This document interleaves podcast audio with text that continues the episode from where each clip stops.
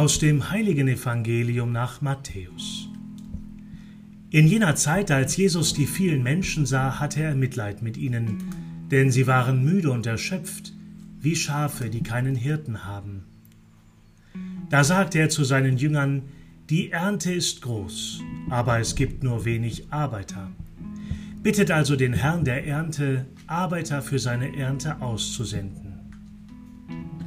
Dann rief er seine zwölf Jünger zu sich und gab ihnen die Vollmacht, die unreinen Geister auszutreiben und alle Krankheiten und Leiden zu heilen.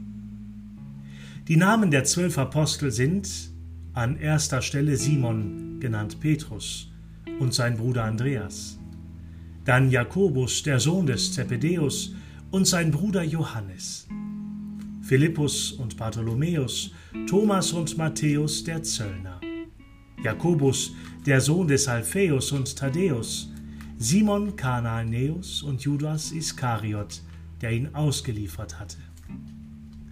Diese zwölf sandte Jesus aus und gebot ihnen, geht nicht den Weg zu den Heiden und betretet keine Stadt der Samariter, sondern geht zu den verlorenen Schafen des Hauses Israel.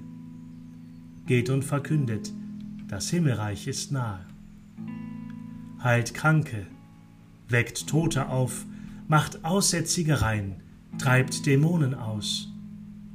Umsonst habt ihr empfangen, umsonst sollt ihr geben. Evangelium unseres Herrn Jesus Christus. Aus dem Matthäusevangelium Kapitel 9, Vers 36 bis Kapitel 10, Vers 8.